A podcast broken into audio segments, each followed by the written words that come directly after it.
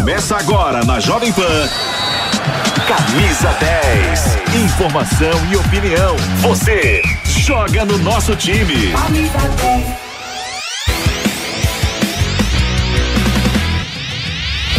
11 horas e 30 minutos. Grande abraço para você que está aqui na Jovem Pan News, na TV, no rádio, nas nossas plataformas digitais, no Panflix também, o aplicativo da Pan que você acompanha toda a nossa programação, jornalismo, esporte, entretenimento, tá tudo lá no Panflix, o Camisa 10 deste sabadão está no ar, já repercutindo aí essa rodada de final de semana do Campeonato Brasileiro. Foi uma semana muito agitada, com muita emoção para os clubes paulistas, para os clubes cariocas e tudo isso, claro, a partir de agora aqui no Camisa 10 que você acompanha, como eu já disse, na TV, no rádio, também nas plataformas digitais e no YouTube, Jovem Pan Esportes para todo o Brasil. Vem com a gente. A gente já vai fazer um resumo de como foi essa semana de Copa do Brasil. Daqui a pouquinho vamos falar do Corinthians ao vivo. O Márcio Reis vai trazer atualizações do Timão, que conseguiu uma vitória épica essa semana nos pênaltis contra o Atlético Mineiro e garantiu a vaga para as quartas de final da Copa do Brasil. Tem também o Palmeiras, claro, com tudo em cima o jogo do São Paulo contra o esporte e já projetando esse final de semana importante também. Afinal, tem clássico nacional que a Jovem Pan acompanha e tudo isso e muito mais já já aqui no Camisa 10. Então a gente abre o nosso programa hoje trazendo um resumão de tudo que aconteceu na Copa do Brasil. E olha, tem um monte de resultado que deu o que falar, um monte de zebra pelo caminho. O Guilherme Nápoles conta essa história pra gente. Nesta semana, conhecemos as oito equipes classificadas para as quartas de finais da 35ª edição da Copa do Brasil. As oitavas de final nos reservaram muitas emoções e, para os amantes das disputas por pênaltis, muito entretenimento. A rodada decisiva se iniciou na quarta-feira, com três paulistas envolvidos. No Ceará, o Palmeiras entrou em campo com uma vantagem de três gols de diferença para enfrentar o Fortaleza. E em partida protocolar, foi derrotado pelo Leandro Pissi por 1 a 0, com gol de Lucero. A derrota marcou o fim de uma invencibilidade de 15 jogos do Verdão, que terá o desfalque de Abel Ferreira, expulso contra o Fortaleza, no primeiro duelo da próxima fase. Na Bahia, o confronto entre o tricolor de aço e o Santos nos reservou emoções até o final. Isso porque o Bahia vencia por 1 a 0 até os 50 minutos da segunda etapa, quando Bruno Mezenga levou a partida para as penalidades. Mas como diz o ditado, o herói no tempo normal tende a ser o vilão nas penalidades. E com isso, Mezenga chamou a responsabilidade na última cobrança, mas garantiu o triunfo do Bahia, perdendo a sua penalidade. Um pouco mais tarde, o Grêmio foi a Minas Gerais enfrentar o Cruzeiro, após empate no jogo de ida. O cabuloso, animado por decidir em casa e com a sua torcida presente, parou em Gabriel Grando e viu o Vidiaçante definir para o Imortal. 1 a 0. No Engenhão, o líder do Brasileirão Botafogo venceu o Atlético Paranaense por 1 a 0 e levou o confronto também para as penalidades. Na decisão, a estrela solitária do Botafogo não foi párea para a estrela de Bento, que defendeu as duas primeiras cobranças do Glorioso, classificando o Furacão. No Beira-Rio, o Internacional venceu o América Mineiro por 3 a 1 e também levou a partida para os pênaltis. Mas viu seu craque Depena chutar a bola no próprio pé e ter seu gol anulado por dois toques. Ainda na quarta-feira, no melhor estilo Corinthians, o Timão reverteu o placar negativo de 2 a 0 contra o Atlético Mineiro, com as assinaturas da genialidade de Renato Augusto e a decisão de Roger Guedes. Nas penalidades, é claro, cresceu a figura de Cássio, que logo de cara defendeu a penalidade de Hulk e classificou o Timão para a próxima fase. Na quinta, o Fla-Flu não nos reservava tantas emoções. No duelo tático entre Sampaoli e Diniz, o argentino levou a melhor e viu o rubro-negro vencer por 2 a 0, com gols de Gabigol e Arrascaeta. Já o São Paulo, enfrentando a única equipe da Série B, nos separou a última dose de emoção. Após abrir 1 a 0 contra o esporte e ver a vantagem crescer para três gols, o time parou e viu o Leão virar, em pleno Morumbi lotado, por 3 a 1, levando a partida também para as penalidades. Na disputa decisiva, a arquibancada clamava: Sai que é sua, Rafael! E o goleirão foi decisivo ao defender a cobrança de Luciano Juba. Então, estão definidos os participantes das quartas de final da Copa do Brasil. E as equipes esperam agora o sorteio, para conhecer, quem sabe, os seus adversários nas próximas fases.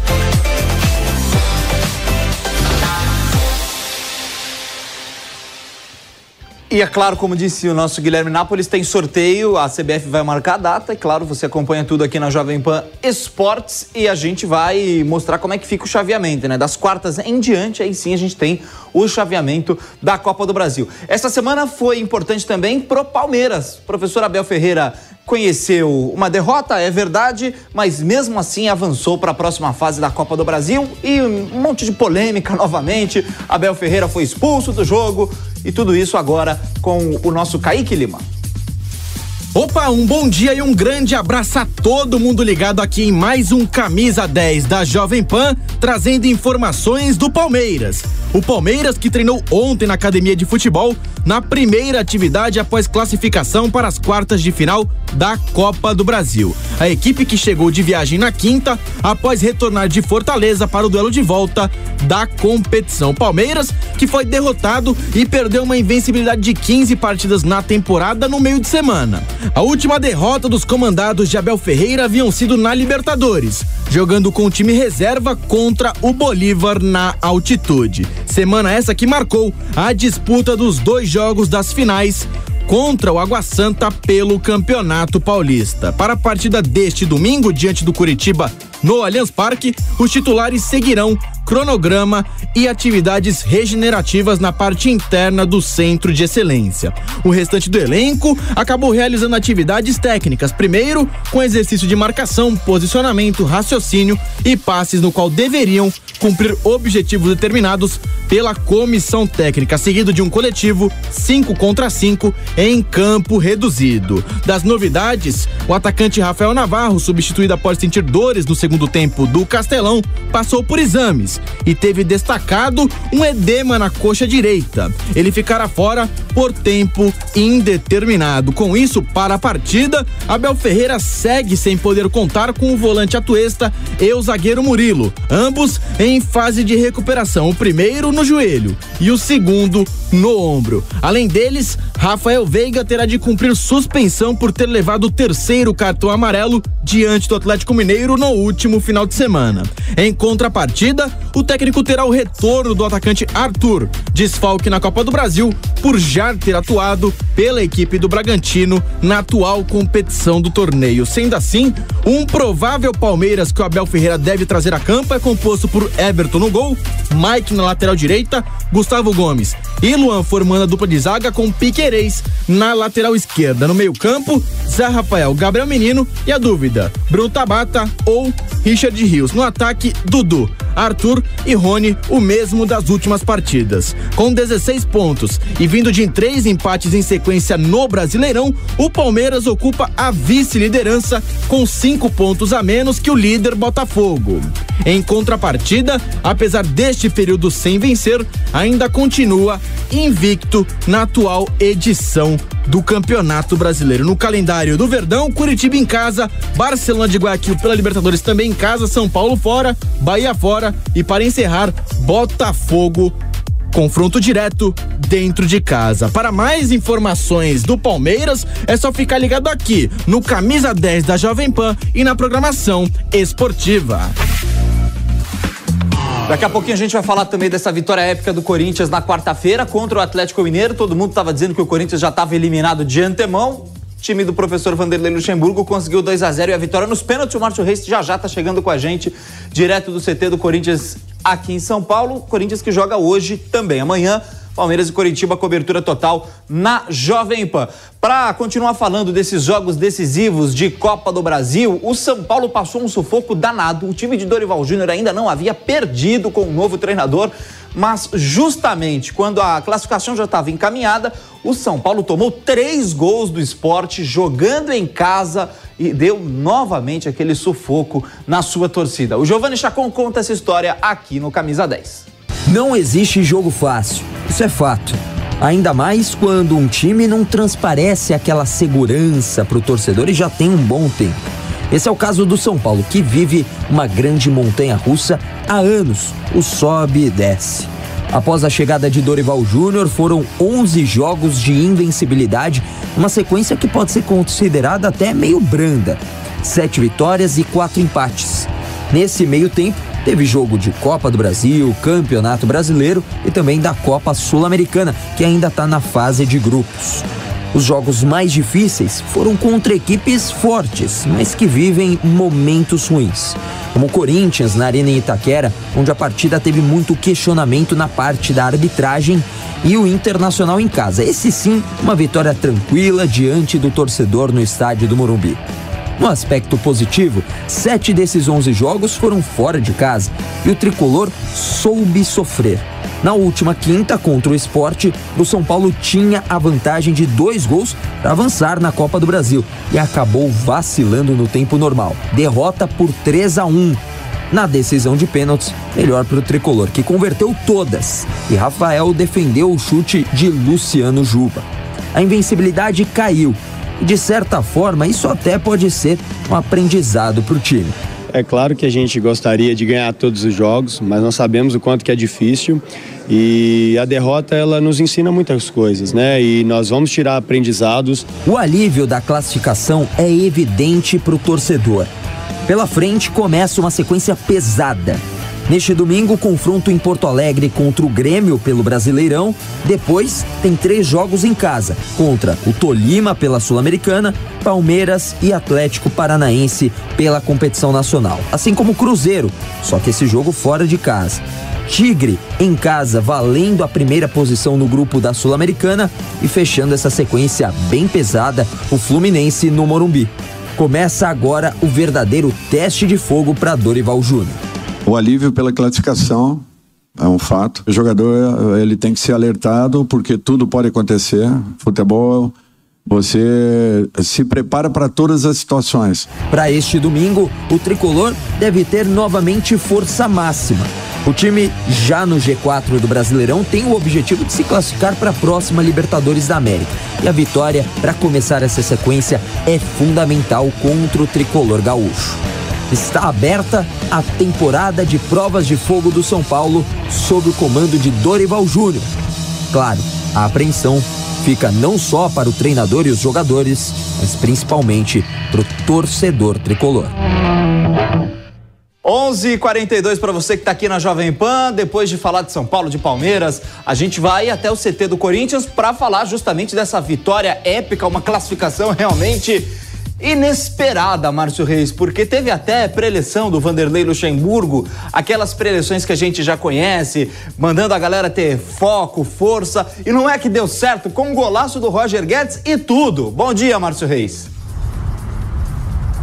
Muito bom dia, Gabriel Dias. Todos estão acompanhando aqui o Camisa 10. É, o Corinthians foi contra tudo e contra todos, né? Uma equipe que, pelo desempenho, se a gente for lembrar, uma semana, vamos voltar uma semana no tempo, exatamente no sábado passado. O Corinthians ainda não havia vencido nenhum jogo sob o comando de Vanderlei Luxemburgo, estava a oito jogos sem vitórias tinha essa questão de estar no Z4 do Campeonato Brasileiro e essa situação incômoda contra o Atlético Mineiro, até por conta do desempenho. Uma equipe que ainda estava buscando se encontrar, ainda não tinha um padrão de jogo. Quando ele conseguiu encontrar o meio de campo com o Paulinho, ele perde o jogador com uma lesão no joelho, onde ele já havia sido tirado do ano passado por conta disso. Então, assim, tudo na teoria, o Corinthians realmente estava numa situação que era difícil você falar que o Corinthians conseguiria uma remontada contra a equipe do Atlético Mineiro, que tem jogadores que a gente sabe de seleção brasileira, como o Hulk, jogadores que podem, que têm esse poder de decisão. Só que aí chegou o domingo, o Corinthians conseguiu a sua primeira vitória no Campeonato Brasileiro, deu aquela confiança, uma vitória contundente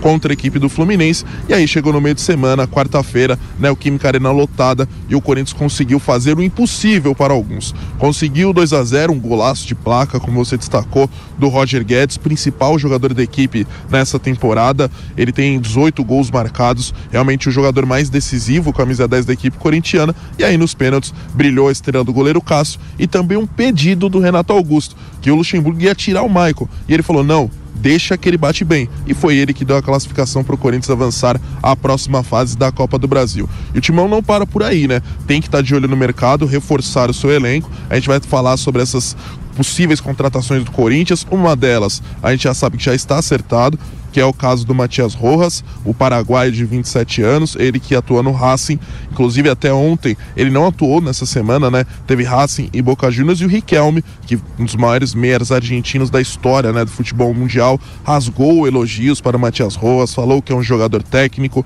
um jogador veloz, um jogador que sabe conduzir a bola, que bate bem nela, falou muito bem desse jogador, né, que não pode atuar e que já está fechado com o Corinthians. Quem também está muito próximo é o Coediar, ele que já passou até pelo Flamengo, meio-campista, volante, um jogador importante. Parece que o Corinthians quer apresentar os dois jogadores juntos. Está muito próximo do Coediar o Corinthians, é um nome realmente que vai trazer um reforço para esse meio-campo. E ainda tem o Michael, que o Corinthians está sonhando bastante, um jogador de velocidade que também atuou pelo Flamengo, Goiás. O Corinthians já quis esse jogador, ficou próximo dessa contratação, sondou o jogador, mas acabou não fechando ele que está no futebol saudita. O Lucas Veríssimo, jogador de seleção brasileira, jogador do Santos, ele já está descartado. Um jogador que ele tem realmente tinha um grande potencial, só que pelo tempo que ficou afastado e a lesão, o Corinthians acabou descartando esse nome. E a gente vai trazer agora a palavra do Vanderlei Luxemburgo, porque exatamente aqui no CT onde houve uma manifestação, surgiu uma história de que o Corinthians precisava de 10 jogos, ele precisaria de 10 jogos para poder colocar o Corinthians nos trilhos. E aí no jogo contra o Atlético Mineiro na classificação, ele foi perguntado por isso, até porque o jogo de hoje não ocasionalmente, é o décimo jogo que seria desse pedido de 10 jogos. E ele explicou essa situação. Será que realmente ele pediu 10 jogos? Explica aí, Luxemburgo, pra gente. Eu não pedi absolutamente nada. Não sei que a imprensa arrumou esse negócio de 10 jogos. Eu não pedi nada. Eles que vieram lá com o negócio de 10 jogos. Eu falei, não, não existe 10 jogos. O Corinthians não permite 10 jogos. É jogo a jogo. Sim. Não tem como 10 jogos. Então, para acabar com esse negócio aqui, eu não pedi 10 jogos nenhum. Nós temos aqui no Corinthians é o seguinte: é cada jogo eu matar um leão e correr de dois. Não tem como você esperar dez jogos, cara. É cada dia cobrança, porrada e isso faz parte, né? Então, nem tem briga também com eles, não, porque eles falaram do negócio de dez jogos, não tem nada. A gente sabe que, é, a gente, com a experiência que nós temos, nós perdemos, tá certo? Mas eu sabia que nós poderíamos ganhar, poderíamos virar esse negócio aqui. Eu sentia isso dentro do trabalho. Mas se ele continuasse perdendo, eu chegava na minha goela e dava, cara. Não tem como ser diferente. Tá aí as palavras do Vanderlei Luxemburgo, né, explicando que não teve pedido de 10 jogos nenhum. E o que ele falou foi uma questão de jogo a jogo ele poder encontrar esse time. E se a gente for falar realmente sobre a vitória, justiça, o Corinthians deveria ter vencido aquele jogo contra o Flamengo, que aí sim pegou um time que é tecnicamente melhor do que ele, um time que tem peças que podem decidir mais do que tem aqui, tem um banco melhor até do que o Corinthians, e aí não conseguiu a vitória naquele jogo, mas ali poderia ter sido a virada de chave corintianas. Concorda com isso, Gabriel? É, mas tem uma semana mais difícil agora, né? O, o, Vanderlei disse aí, como a gente ouviu, que é jogo a jogo, Márcio. Hoje, contra o América Mineiro, fora de casa, ainda no Campeonato Brasileiro. Mas já na quarta-feira, contra o Independente Del Valle. E o Corinthians é o terceiro do seu grupo. Já será é, a quinta partida dessa fase de grupos. É muito difícil que uma classificação aconteça sem que o Corinthians vença os dois próximos jogos e talvez essa seja aí a grande é, a grande, o grande momento do Vanderlei Luxemburgo, se ele vai conseguir garantir a vaga para a Libertadores para as oitavas de final ou não. A gente sabe que é uma parada muito difícil, né, Márcio? Exatamente, até por isso que hoje existe um mistério para saber qual equipe o Vanderlei Luxemburgo vai mandar a campo.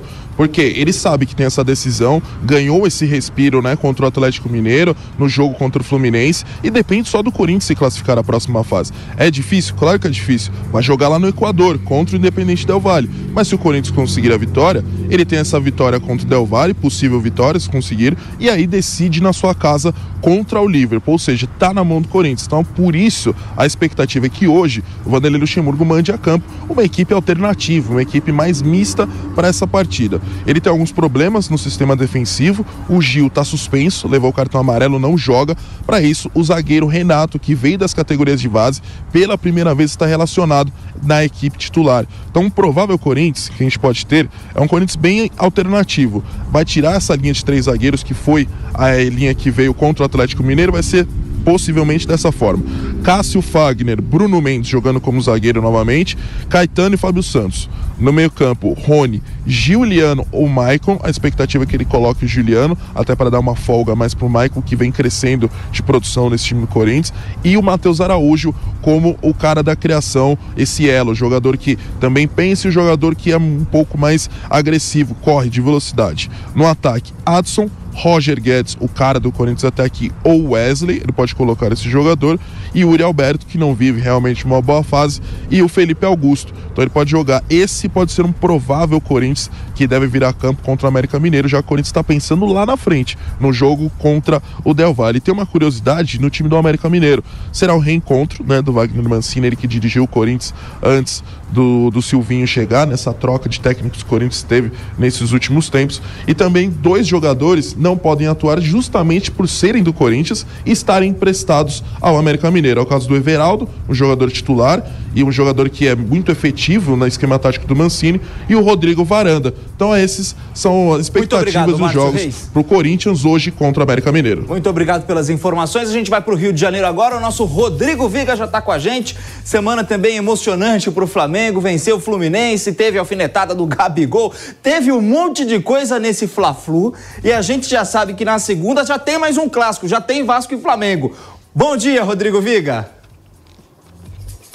Fala, Gabriel. Bom dia para você, para o nosso ouvinte espectador internauta da Jovem Pan. Flamengo é sempre um turbilhão de emoções, né? Há quem diga e muitas das vezes eu chego até a concordar que o Flamengo é, é do céu ao inferno é, em dois segundos, em uma rodada, em uma competição. Não foi diferente. Imagina o que estaríamos falando hoje se o Flamengo tivesse sido eliminado é, pelo Fluminense na Copa do Brasil na última quinta-feira. Mas conseguiu se impor, conseguiu encontrar um esquema para vencer o Fluminense, ali congestionando o setor no meio de campo, também jogando com três zagueiros. Mas a tendência é que para a próxima segunda-feira, para quem não está atento ao calendário do Flamengo. Segunda-feira tem Flamengo e Vasco no Maracanã pelo Campeonato Brasileiro. E na quinta-feira, feriado, Flamengo e Racing pela Libertadores da América. O Flamengo praticamente decidindo o seu destino, se vai ou não, é, para a próxima fase da Libertadores da América. A tendência é que vá, o Racing já está lá, falta o Flamengo dos dois grandes do grupo. Agora, é, para esse jogo de segunda-feira, como eu ia dizendo, a tendência é que o Flamengo volte ao esquema tradicional. Ufa, ufa, São Paulo. É, foi circunstancial. Linha de quatro, dois zagueiros. Existe a possibilidade de Gabigol e Pedro jogarem juntos lá na frente. É, o Gabigol andou dando as suas espinafradas, o Everton Ribeiro também conversou com a gente, dizendo que a harmonia, a simbiose entre os jogadores, é, independentemente do que andaram falando nos últimos dias. Eu, cá comigo, eu tenho a minha opinião, viu, Gabriel?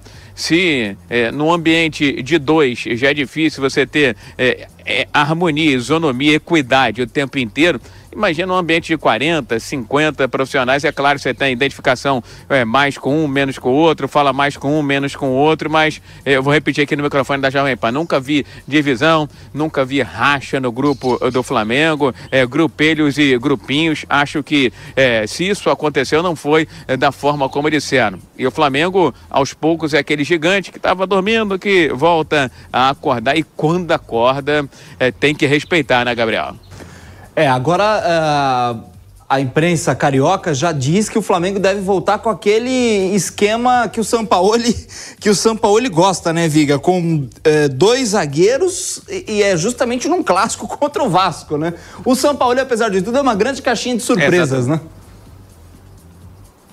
É, uma grande figura, já mostrou aí as suas características, ele molda, lapida o time de acordo com a característica do adversário. Eu concordo até quando ele decidiu congestionar o meio campo contra o Fluminense, se o Fluminense não é mais aquele de antigamente, é um time de toque de bola, de construção de jogo, de aproximação, eu falo de bloquinhos e de rodinhas. Isso a gente não vê mais, já não estou vendo mais aquele brilho é, nos meus olhos quando assisto os jogos do Fluminense. Mas ele conseguiu encaixar, montar e modelar uma forma de jogar contra o Fluminense que deu certo. E por isso que eu disse, acho que foi circunstancial, porque o Flamengo do São Paulo ele tem como tendência, além de mudanças a cada rodada, principalmente. Linha de quatro, três no meio de campo, três na frente, dois jogadores abertos e um de referência lá na frente. Agora, como é que ele vai fazer isso com Pedro e Gabigol jogando juntos novamente? Vai ser muito provavelmente dessa seguinte forma, né? O Gabigol jogando de beirada, não é muito a dele, mas é, quebra o galho.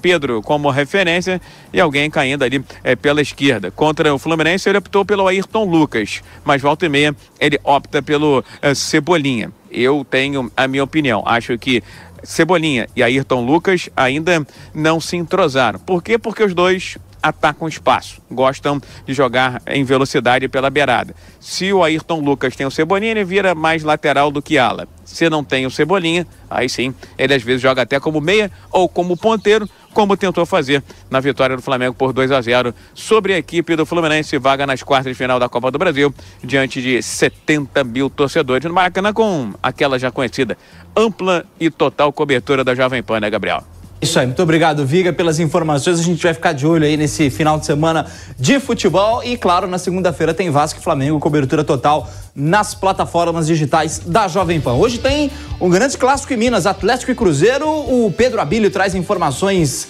direto de Minas. Fala aí, um abraço para você também. Boa tarde, ótimo sábado para quem tá com a gente no Camisa.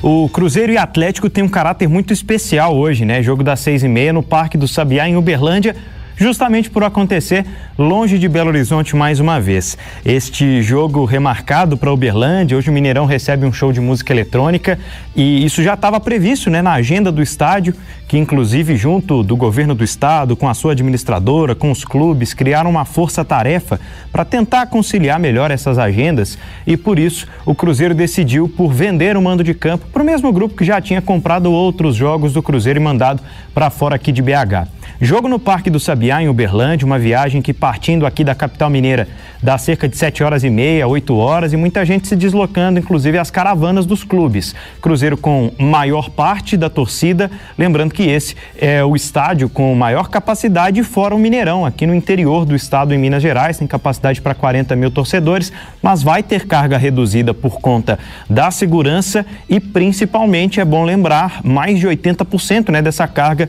destinada aos cruzeirenses, afinal de contas, é o time mandante. Por isso, vamos começar falando sobre o time do Cruzeiro, do técnico Pepa, eliminado da Copa do Brasil na quarta-feira pelo Grêmio. O Pepa ficou meio que insatisfeito com algumas questões sobre a saída de bola do time e diz que a, convic a convicção é essa é manter o Cruzeiro com a posse de bola um pouco maior, tentar inclusive começar a construção desde o goleiro. Foi assim que o Cruzeiro perdeu a bola e o Soares serviu o Vidiaçante, né? Aliás, o gol que eliminou o Cruzeiro da Copa do Brasil na última quarta dentro de casa. A preocupação era com relação ao Bruno Rodrigues, mas ele está com a delegação, então deve, pelo menos por alguns minutos, entrar em campo. Principal jogador do Cruzeiro na temporada, ficou fora do primeiro tempo contra o Grêmio, justamente por sentir a questão do desgaste físico. Sobre o Atlético, que fechou também nessa sexta preparação, já está em Uberlândia, a expectativa do técnico Eduardo Cudê é reconquistar a torcida. Ele vinha de uma boa sequência, mas poupou principais jogadores contra o Corinthians, foi eliminado aí em São Paulo no meio de semana da Copa do Brasil e ontem torcedores da organizada Galoucura cercaram o técnico, fizeram ele descer do carro na porta da cidade do Galo e cobraram, né? Inclusive alguns até insultaram e disseram que o técnico argentino não é mais bem-vindo no Atlético, mas ele segue no comando. O Galo já se pronunciou em relação a essa cobrança da torcida, disse que se mantém com o Cudê, assim como o Paulinho, né, que foi entrevistado na coletiva dessa sexta-feira e disse que o grupo está fechado com o argentino. Ele não vai ter os compatriotas, o Pavão e o Zaratio estão suspensos, vão ser substituídos, né, muito provavelmente pelo Johan e possivelmente pelo Vargas. Vamos ver o que vai fazer no campo ofensivo o técnico do Galo. O fato é que o Hulk está de volta, né? A grande preocupação ficou de fora no primeiro tempo, no meio da semana. Lembrando que ainda assim o Galo tem terça-feira jogo importante pela Libertadores em Lima, no Peru, contra o Alianza. Aqui de Belo Horizonte, Pedro Abílio, um abraço para vocês. Muito obrigado, Pedro. Vamos a Porto Alegre então. Arthur Cipriani conta pra gente o que, que vai ter para dupla Grenal nesse final de semana de Campeonato Brasileiro. Depois da Copa do Brasil, agora é hora de pensar novamente no Brasileirão. O Grêmio vem embalado. Uma vitória no Grenal, vitória contra o Atlético Paranaense, contra o Cruzeiro na Copa do Brasil e agora vai enfrentar o São Paulo aqui na Arena. Grêmio que tem seu time voltando a jogar muito bem no novo esquema de jogo de Renato Portaluppi com o 3-5-2. Grêmio que está trazendo Cuiabano para a titularidade. Ele que deixou Carbajo na reserva, depois também teve agora a questão de Cristaldo estar dando lugar ao jovem garoto que vem desempenhando uma excelente função no tricolor gaúcho. Renato Portaluppi diz que quer ter calma, quer ter cautela, mas que confia muito no seu elenco e deve seguir jogando no mesmo esquema. Destaque para Bruno Vini, que veio machucado, se recuperou e agora é titular na zaga ao lado de Kahneman e Bruno Mendes. Já no lado colorado, muitas muitas indecisões. Pedro Henrique sentiu dores do tornozelo, deve estar deixando o Colorado no próximo jogo para se aí poder se recuperar. A previsão é de duas semanas e o Inter que precisa reagir. Eliminado em casa contra o América Mineiro após vencer o jogo na partida normal, mas perder nos pênaltis, está com uma grande desconfiança do torcedor. Colorado precisa de bons resultados, precisa fazer pontos, precisa avançar na competição e não pode esquecer que semana que vem tem também a Copa Libertadores da América joga neste sábado contra o Santos na Vila Belmiro e quer um resultado positivo. Muito obrigado, Cipriano. O Camisa 10 fica por aqui, mas tem muita bola rolando nesse final de semana de Campeonato Brasileiro nas plataformas da Jovem Pan Esportes. Um abraço, gente. Até semana que vem.